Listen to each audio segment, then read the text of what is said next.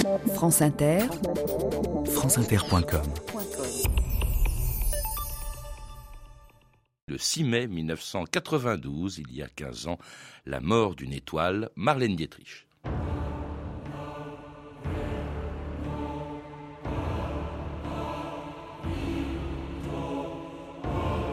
Les hommes m'entourent comme les moustiques la lumière, et s'ils prennent feu, je n'y peux rien. Marlène Dietrich.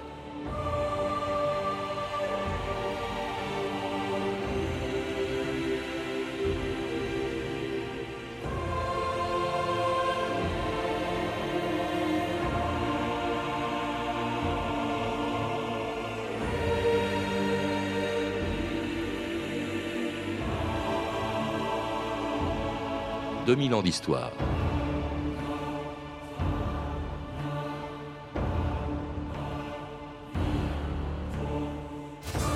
Sans elle, Joseph von Sternberg ne serait pas devenu un des plus grands metteurs en scène d'Hollywood. Et sans lui, elle ne serait pas devenue Marlène Dietrich. En cinq ans seulement, entre 1930 et 1935, ils ont signé tous les deux quelques-uns des plus grands films de l'histoire du cinéma. L'Ange Bleu, Morocco, Agent X-27, Shanghai Express, L'Impératrice Rouge et La Femme et le Pantin. Après quoi, disait Sternberg, j'ai cessé de faire du cinéma. Comme s'il n'avait servi qu'à découvrir Marlène Dietrich et à faire d'elle une étoile qui s'est éteinte il y a 15 ans, la veille de l'ouverture du Festival de Cannes qui cette année-là lui était consacrée. France Inter, Denis Astagno, le 7 mai 1992. C'était un visage, c'était un regard, c'était des jambes interminables, c'était une voix envoûtante. C'était Marlène Dietrich qui s'était éteinte hier à l'âge de 90 ans dans son appartement de l'avenue Montaigne à Paris. Mais par une sorte de prémonition, les organisateurs du Festival de Cannes qui s'ouvre ce soir avaient choisi son visage pour incarner le cinéma sur l'affiche qui annonce la manifestation. Gilles Jacob, le délégué général du festival, parle de l'ange bleu et de son souvenir qui va flotter sur la croisette. Marlène, euh, c'était euh, une charge euh, poétique et, érotique d'une force extraordinaire, sa voix rauque que personne n'a oubliée, le visage surtout qui captait si bien la lumière, et peut-être par-dessus tout l'humour, l'humour d'une femme libre, triomphante, et qui restera comme l'un des grands mythes de la star au cinéma par son élégance et sa beauté. Lieblingssaison. Ich habe ein Pianola zu Hause in meinem Salon. Ich bin die fesche Lola, mich liebt ein jedermann. Doch an mein Pianola, da lass ich keinen ran. Ich bin die fesche Lola, der Liebling der Saison. Ich habe ein Pianola zu Hause in meinem Salon. Da will mich wer begleiten, da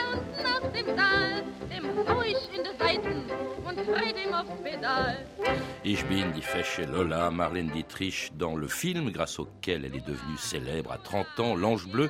Jean Pavant, bonjour. Bonjour. Dans votre biographie de Marlène Dietrich qui vient de sortir chez Gallimard, vous rappelez en effet qu'elle a attendu longtemps avant de devenir la star internationale qu'elle est devenue et grâce justement à ce réalisateur auquel elle doit ses plus grands films, Sternberg, il m'a créé, a-t-elle dit un jour. Oui, elle dit il m'a créé. Et elle précise une chose très intéressante, selon elle, dit euh, le miracle ne s'est reproduit qu'avec Visconti et Helmut Berger. Mm. Mais si Visconti a effectivement créé Berger, euh, il n'a pas tellement créé Marlène, il a révélé Marlène à elle-même. Pas Sternberg, oui. Sternberg, pardon, a révélé Marlène à elle-même. Alors une femme qui n'était pas destinée a priori à être actrice, c'est la fille d'un policier, ce qu'elle essayait de dissimuler en disant que son père en fait était un, un, militaire. Il est mort en 1908, elle avait à peine 7 ans et sa mère la pousse plutôt à devenir musicienne, Jean Pavant. Elle était de bonne bourgeoisie berlinoise. Elle a eu une bonne éducation euh, artistique. elle a étudié le violon euh, et elle a eu une, inflammation de ligament et elle a cessé de, jouer du violon. Elle a, étudié le théâtre et elle a fait du théâtre euh, à, l'école de Max Reinhardt, qui était quand même l'école de théâtre la plus en vue à Berlin. Une volonté d'être comédienne sans doute très tôt parce que c'est elle qui a choisi ce prénom. Oui, une volonté d'être Marlène. C'est-à-dire que elle s'appelait Maria, Magdalene. Et c'est à l'âge de 12 ans qu'elle s'est forgé le, le, euh, prénom de Marlène. Et, c'est certainement une personne qui a eu un destin. Et comme toutes les personnes qui ont un destin, elle le savait, elle attendait l'occasion. Alors l'occasion a mis du temps à venir. Pendant huit ans, elle a joué au début des utilités, au théâtre, au cinéma. Elle était un peu connue quand même lorsque justement se produit la rencontre avec Sternberg qui vient en Allemagne, qui vient d'Hollywood pour faire un film très important pour l'UFA qui, avait produit le film. Euh, c'était d'abord le premier film parlant allemand qui était prévu. Comme tous les destins, euh, c'est le fruit d'un hasard, d'une rencontre de hasard. Sternberg était quand même connu à Hollywood. C'était un metteur en scène prestigieux qui avait déjà fait euh, des films avec Nings. Ce film le, allemand de prestige devait être le premier film parlant euh, d'Emilia Nings. Emilia Nings avait fait une carrière à Hollywood. Il avait un accent allemand à couper au couteau, donc on a décidé de, de, faire son premier film parlant en, en, en Allemagne. On avait pro on avait prévu d'abord un film sur Rasputin qui devait être filmé par Lubitsch. Euh, Lubitsch étant trop cher, on a fait venir euh, Sternberg. Sternberg ne s'est pas intéressé à faire Rasputin. Mm. Il a choisi, euh, conseillé par euh, Heming lui-même, il a choisi un roman d'Heinrich Mann, professeur Unrat. Mm. Frère aîné de Thomas, on ne faut pas confondre. Euh, frère aîné de Thomas Mann, mm. euh, qui est un grand livre. et donc, il fallait, pour, l'adaptation, pour adapter professeur Unrat, il fallait le rôle de Lola. Lola, un rôle féminin. Et Sternberg cherchait donc l'actrice idéale pour cela. On lui a présenté toutes les actrices connues de, de Berlin. Aucune ne lui plaisait. Et il a vu par hasard Marlène Dietrich sur scène dans une revue musicale, et ça a été le coup de foudre. C'est-à-dire, euh, coup de foudre, euh, il a dit c'est elle, et, il faut rappeler que son rôle, c'est au fond de, euh, de séduire euh, un professeur, justement, professeur Omrad, joué par euh, Yannings. son rôle, elle, c'est une chanteuse de, cabaret, d'un cabaret qui s'appelle L'Ange Bleu. L'Ange Bleu, oui, ce n'est hein pas L'Ange Bleu. elle, on peut rappeler en, un mot, c'est l'histoire d'un professeur imbu de lui-même et, grotesque qui suit des, des, des élèves débauchés dans un cabaret L'Ange Bleu. Il voit sur scène une chanteuse de Beuglan, Lola Lola. Il tombe amoureux d'elle, il épouse, ça fait un scandale et sa carrière est ruinée et il en meurt. C'est une femme fatale. Et le film sort dans les salles en 1930. Emil Jannings übertraf in diesem Filmwerk des großen Regisseurs Josef von Sternberg. Ich bin von Kopf bis Fuß auf Liebe eingestellt. Ich kann halt Liebe nur und sonst Vous voyez, on m'appelle l'ange bleu. C'est le cabaret qui s'appelle l'ange bleu. C'était pas moi, l'ange bleu. Mais maintenant, c'est moi. D'abord, je sais bien que je n'étais pas belle. Si la femme de l'ange bleu était belle, on n'aurait pas eu l'histoire. Et une fille belle, dans l'endroit euh, de Hambourg, là où ça jouait, euh, n'aurait jamais chanté dans cet endroit. Alors, euh, même si j'avais été belle, on aurait essayé de me faire moins belle avec la caméra. Mais j'étais pas belle.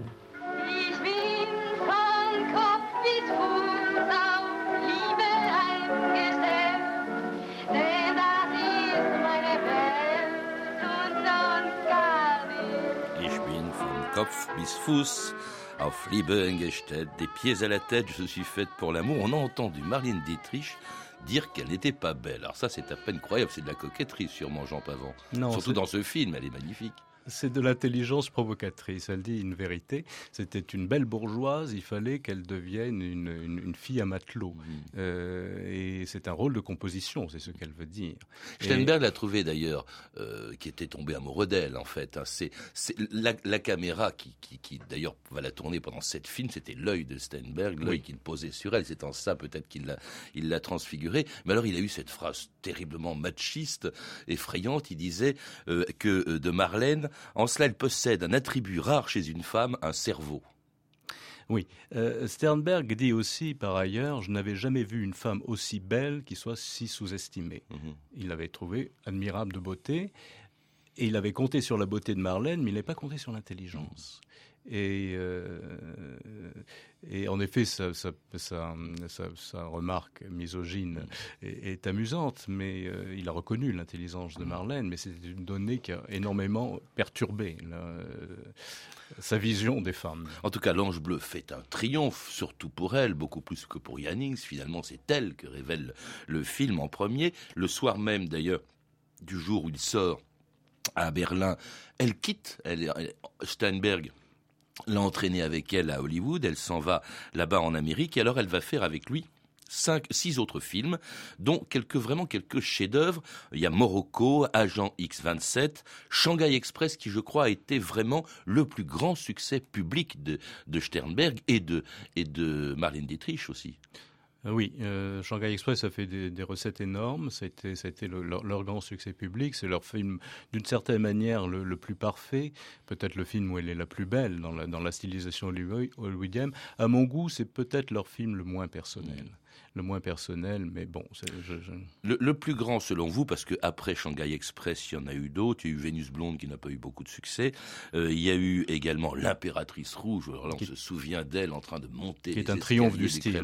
Magnifique. Du Pourtant, qui n'a pas eu un énorme succès non plus. Et alors, le film qui, selon vous, est le meilleur, leur dernier film ensemble, c'est La femme et le pantin selon moi, selon Marlène Dietrich et selon Joseph oui. von Sternberg. C'est leur, leur, film le plus intime, c'est un triomphe du style, un triomphe de comment dire de, de l'aveu de la confession autobiographique à travers euh, les, les leurs comme ça d'un style absolument éblouissant et à travers une adaptation très fidèle en fait du, roman de, Pierre Pierre Louis. Il y a une chose qui aussi il faut dire euh, qui explique l'échec euh, de l'impératrice de ces grands chefs-d'œuvre que sont l'impératrice rouge et la femme et le pantin, c'est qu'entre temps Lubitsch avait pris la direction du studio de, de la Paramount et que Lubitsch était extrêmement hostile à Sternberg par jalousie.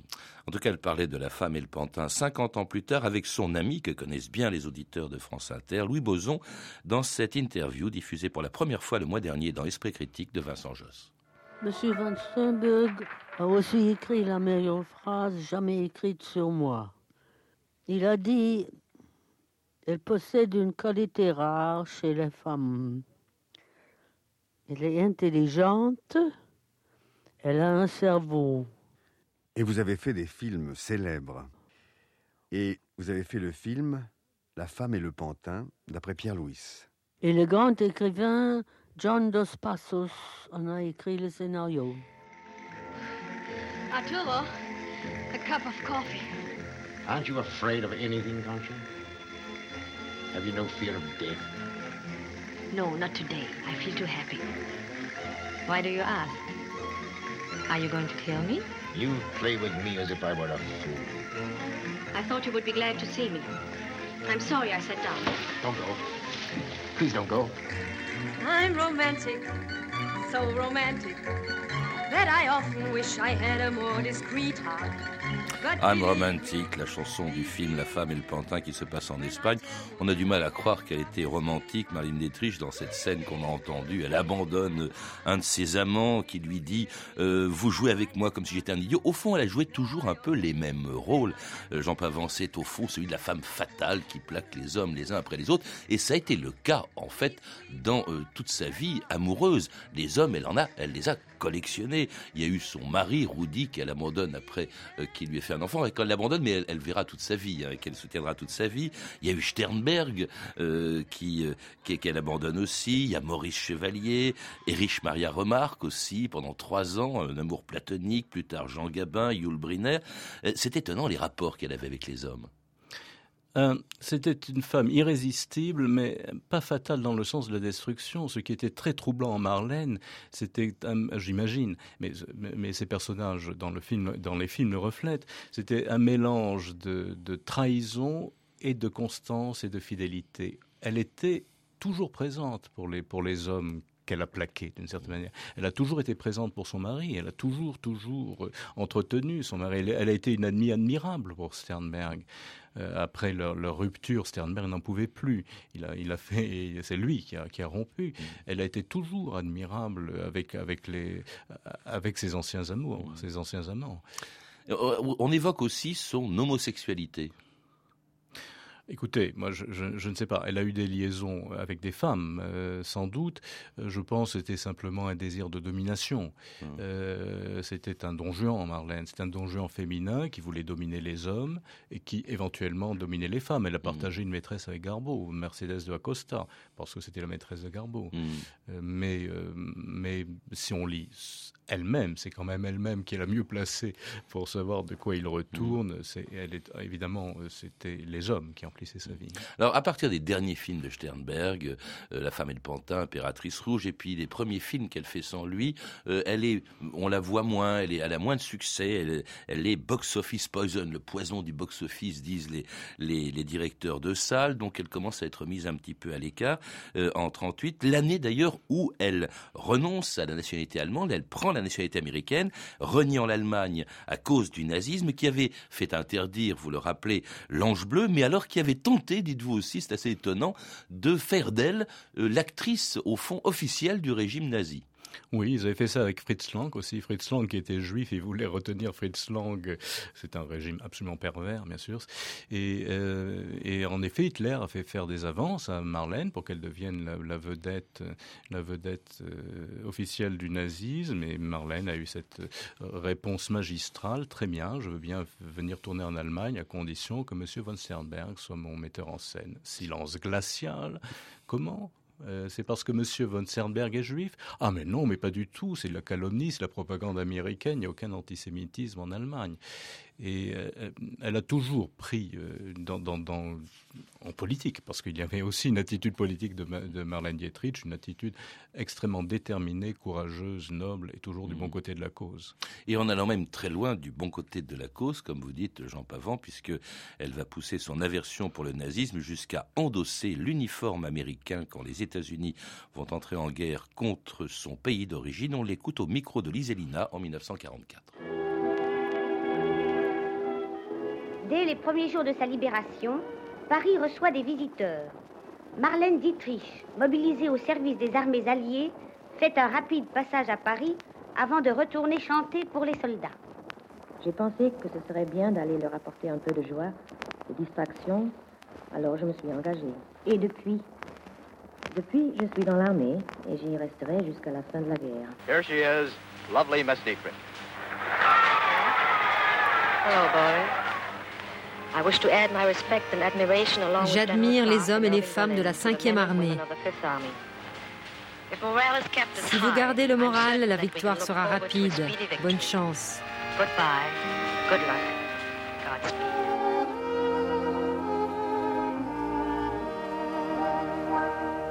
Outside the barracks, by the corner light, I'll always stand and wait for you at night.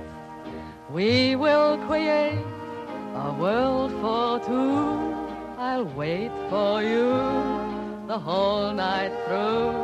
For you, Lily Marlene. For you,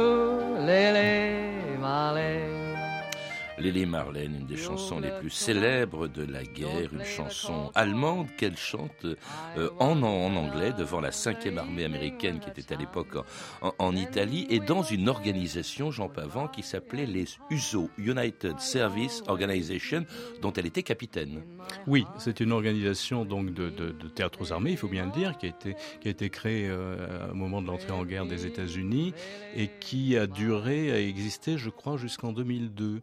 Et, euh, et, Marlène a été donc une des gloires de, des USO euh, pendant la guerre de, de 40, euh, avec d'autres, comme par exemple Bob Hope. Et, mais Marlène n'est certainement pas allée aux USO pendant la guerre du Vietnam.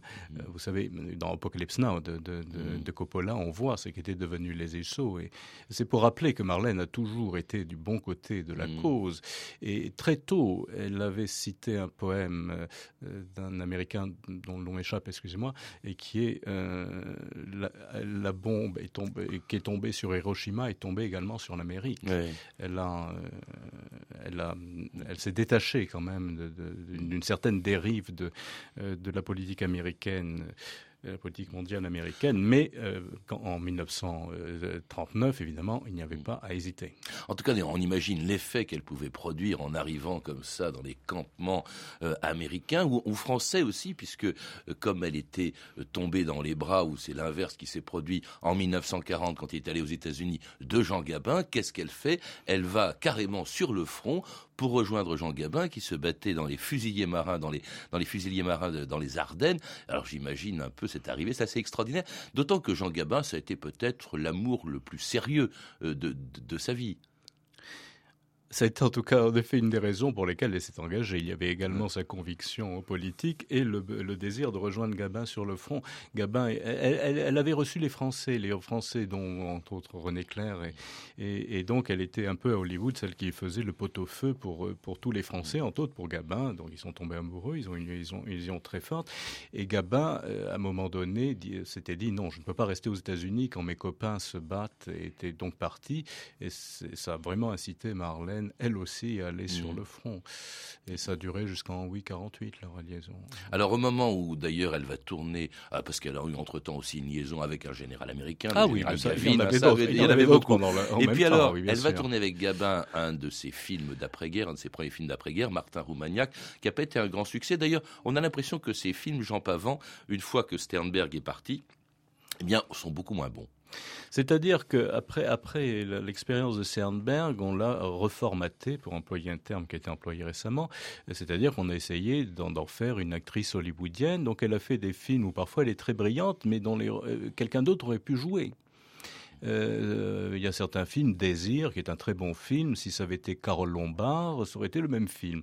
Martha Roumania, qui est un très mauvais film, ça aurait pu être Ginette Leclerc, ça aurait pu être Viviane Romance, le film aurait été le même. Non, il n'y a que deux films où vraiment, euh, après euh, Sternberg, où ça ne peut être qu'elle qui l'ait fait, c'est La scandaleuse de Berlin de Billy Wilder, qui est un film extrêmement brillant, où elle a le, rôle principal, et où elle est entièrement Marlène. Si ce n'est pas elle qui fait le rôle, ce n'est plus le même film. Et puis, il y a un grand chef-d'œuvre qui est, qui est La soif du mal d'Orson Welles, où elle ne fait qu'un petit rôle, ce qu'on appelle un caméo en, euh, américain où elle est absolument magistrale et euh, ça ne peut être qu'elle qui a fait cela. Et Wells qui était très admiratif et très dit va jusqu'à dire elle fait tout le film. Ce mhm. n'est pas vrai parce que parce que le film est un grand chef-d'œuvre. Mais il est vrai que l'apparition de Marlène dans, dans La soif du mal est magistrale. En tout cas c'est une époque où elle s'intéresse moins à partir de la fin des années 50 au cinéma qu'au tour de champ qui monopolise désormais son emploi du temps dans tous les pays du monde et surtout en France où elle va passer les dernières années de sa vie. Ici, Orly Sud. Eh bien, ce matin, nous attendons, et la voici, Marlène Dietrich. Madame Dietrich, c'est pour nous un grand honneur de vous accueillir à Paris et nous aimerions beaucoup avoir vos premiers mots à votre descente d'avion. Bonjour. J'étais ici si souvent, je comprends rien de tout cet excitement. Ici Tommy Franklin qui vous parle d'Orly Sud, radiodiffusion. Attention à mon câble, radiodiffusion télévision française. Nous vous parlons de l'appartement de Marlène Dietrich. Je préfère vous le dire tout de suite. Euh, Jean Cocteau a écrit spécialement pour vous euh, un petit texte que Jean Marais a lu. Marlène Dietrich. Votre nom débute par une caresse et s'achève par un coup de cravache. Votre beauté s'impose. Il est inutile qu'on en parle. C'est donc votre bonté que je salue. Elle illumine par l'intérieur cette longue vague de gloire que vous êtes, une vague transparente qui arrive de loin et daigne se dérouler généreusement jusqu'à nous. Il nous arrive, toute voile dehors, une frégate, une figure de proue, un poisson chinois, un oiseau lyre, une incroyable, une merveilleuse, une amie de la France, Marlène Dietrich. Quand il me prend dans ses bras, il me parle tout bas, je vois la vie en rose. Il me dit des mots d'amour Votre nom commence comme une caresse et se termine comme un coup de cravache. Marlène Dietrich, dit, dit, Jean Marais. Ce poème de Cocteau est magnifique. C'est magnifique et il y a quand même quelque chose de très singulier dans l'actrice Marlène Dietrich.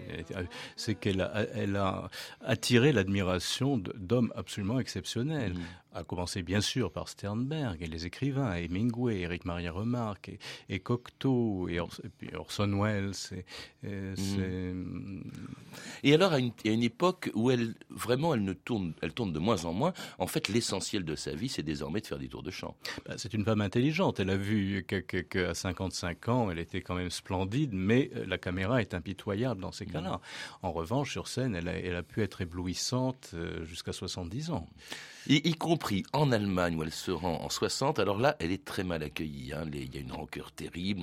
On, l'accuse d'être de d'avoir trahi son pays. Il y a même quelqu'un qui lui crache dessus, euh, je crois, à Düsseldorf. C'est terrible cette, Il y a eu les nostalgies, les nostalgiques du nazisme, mais c'était un rapport d'amour-haine parce qu'en même temps, elle a eu des triomphes extraordinaires. Et il faut dire que juste après, c'était prévu, elle est allée en Israël. Mhm. Elle a fait une tournée en Israël et c'est une des raisons que Sternberg dit que Marlène Dietrich n'est pas une femme ordinaire elle a fait applaudir, elle s'est fait acclamer en allemand en Israël, langue tabou jusque-là, en chantant en allemand. elle, elle, avait tenu, c'était prévu, elle savait qu'elle allait être huée en, en, Allemagne et acclamée en Israël en chantant en allemand. Et en chantant jusqu'à l'âge au-delà de 70 ans, jusqu'à ce que ses jambes qui l'avaient rendue célèbre ne la portent plus parce qu'elle se casse les jambes. Et puis elle sera enterrée euh, euh, en, en, Allemagne, d'ailleurs, je crois que c'est à Berlin, auprès de, de, sa mère qui était morte en ce temps. Qu'est-ce qui reste d'elle aujourd'hui? Quand on voit ces films, on a l'impression qu'ils sont, qu'ils sont encore très actuels en tout cas, elle est toujours aussi fascinante. Elle a fait des chefs-d'œuvre. Elle a fait des chefs-d'œuvre qui, de toute façon, resteront. Euh, euh, on a entendu sa voix. Vous avez entendu, ses chansons sont également euh, intemporelles. On, écoutera toujours certaines chansons de Marlène, comme on écoute les enregistrements de Billie Holiday ou d'Edith Piaf. Il y a, c'est une étrange conjonction entre entre une, les génies, une actrice qui a vraiment incarné incarné le génie dans, dans dans, son être, dans son corps. Et un visage magnifique qu'on retrouve sur la couverture de votre livre, Jean Pavant, Marlène Dietrich, publié chez Gallimard dans la collection Folio Biographie. Vous avez pu entendre les extraits de deux films de Joseph von Sternberg avec Marlène Dietrich. L'Ange Bleu, disponible en DVD chez MK2, une formidable édition qui comprend un bonus très riche, et puis La Femme et le Pantin, disponible en DVD chez Universal ainsi qu'un extrait des interviews de Marlène Dietrich réalisées par Louis Beson entre 1983 et 1985 et diffusé en avril dernier dans Esprit Critique, l'émission de Vincent Josse que vous pouvez retrouver tous les matins du lundi au vendredi à 9h10 sur France Inter. Vous avez pu, vous pouvez retrouver toutes ces références par téléphone au 32 30, 34 centimes la minute ou sur le site franceinter.com. C'était 2000 ans d'histoire, la technique Antoine Viossa, Ludovic Asselot, documentation et archivina Claire Destacan, Emmanuel Fournier et Catherine Louis, une réalisation de Anne Kobilac.